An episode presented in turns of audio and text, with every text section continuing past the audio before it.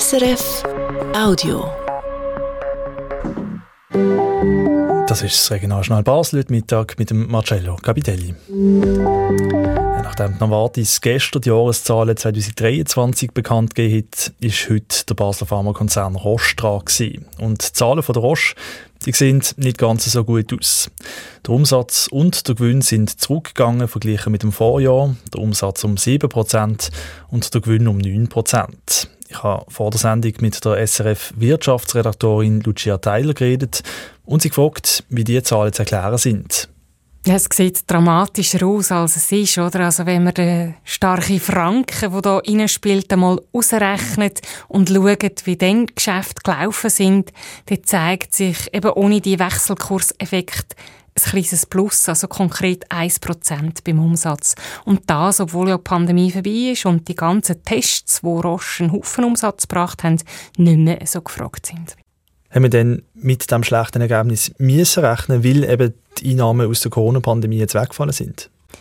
Also, dass die Umsätze zurückgehen wegen der Pandemie, das hätte man erwarten. Mehr als 4 Milliarden Franken sind das, die da weniger reingekommen sind. Dazu kommt noch, dass Roche etwa 1,5 Milliarden verloren hat durch sogenannte Biosimilars. Also, das sind Medikamente, wo Patent abgelaufen sind und andere Hersteller jetzt auch dürfen produzieren. Und äh, Roche hat also müssen gegen 10 Prozent vom ganzen Umsatz ersetzen und das sei gelungen, hat der Roche-Chef heute am Morgen betont. Sogar noch ein bisschen besser als erwartet. Eben 1% äh, mehr Umsatz, ein bisschen drüber, weil ähm, die Währungen, die ja einen grossen Teil weggefressen haben, die hat er eigentlich nicht können beeinflussen, hat er betont. Trotzdem weniger Umsatz und weniger Gewinn bei der Roche im 23. Wie schaut Roche denn in Zukunft? Also Roche rechnet damit, noch mal ein bisschen zuzulegen beim Umsatz, nicht allzu viel. Sie sagen das nicht punktgenau, einfach so eine Grössenordnung von einem mittleren einstelligen Prozentbereich. Und das hat damit zu tun, dass ein Haufen neue Wirkstoffe, wo Roche in der Pipeline hat, jetzt eben noch nicht gerade zu Geld werden. Das sagt die SRF-Wirtschaftsredaktorin Lucia Tyler zu den Jahreszahlen von der Roche. Basler Polizei hat einen neuen Rekord aufgestellt. Letztes Jahr hatten sie nämlich so viele Einsätze wie noch nie. Das kann man aus den Jahreszahlen lesen, die heute veröffentlicht worden sind. 2023 hat die Kantonspolizei Basel-Stadt weit über 34.000 Einsätze gehabt.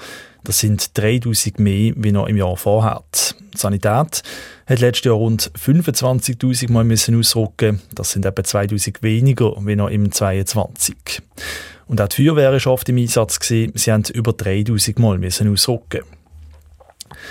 In Basel soll es in der sechsten Klasse, also im letzten Primarschuljahr, neu ein Jahreszeugnis geben. Das teilt das Basler Erziehungsdepartement heute Morgen mit. Bis jetzt kriegen Primarschülerinnen und Schüler zweimal ein Semesterzeugnis. Das erste Zeugnis im Januar entscheidet schon, in welchen Sekundarschulleistungszug man dann eingeteilt wird. Mit der Änderung auf ein Jahreszeugnis hätten die Schülerinnen und Schüler noch länger Zeit, sich auch während dem Schuljahr zu verbessern. So können wir ihnen auch ein bisschen Druck nehmen, heisst es beim Kanton. Eingeführt werden soll das Jahreszeugnis ab dem Schuljahr 25-26. Das Hasliberg im Kanton Bern hat eine grosse Solaranlage auf der Alp sollen entstehen. Im Projektteam war auch die Basler Energieversorgerin IWB. Gewesen. Wie die IWB heute aber mitteilt, wird aus diesen alpinen Solaranlageplänen jetzt doch nichts. Die Stimmbevölkerung zu Hasliberg hat den Bau nämlich abgelehnt.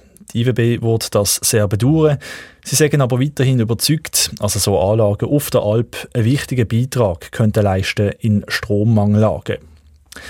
Und die Baselbieter Regierung will die Ara Biers ausbauen. Sie beantragt darum im Landrat eine Ausgabenbewilligung von 7,6 Millionen Franken. Neben dem Ausbau von der Abwasserreinigungsanlage muss sie auch noch saniert werden, heisst in der Mitteilung von der Regierung. So viel von uns für den Moment. Sie hören das Regionaljournal heute zu wieder am halb sechs hier auf SRF 1. Das war ein Podcast von SRF.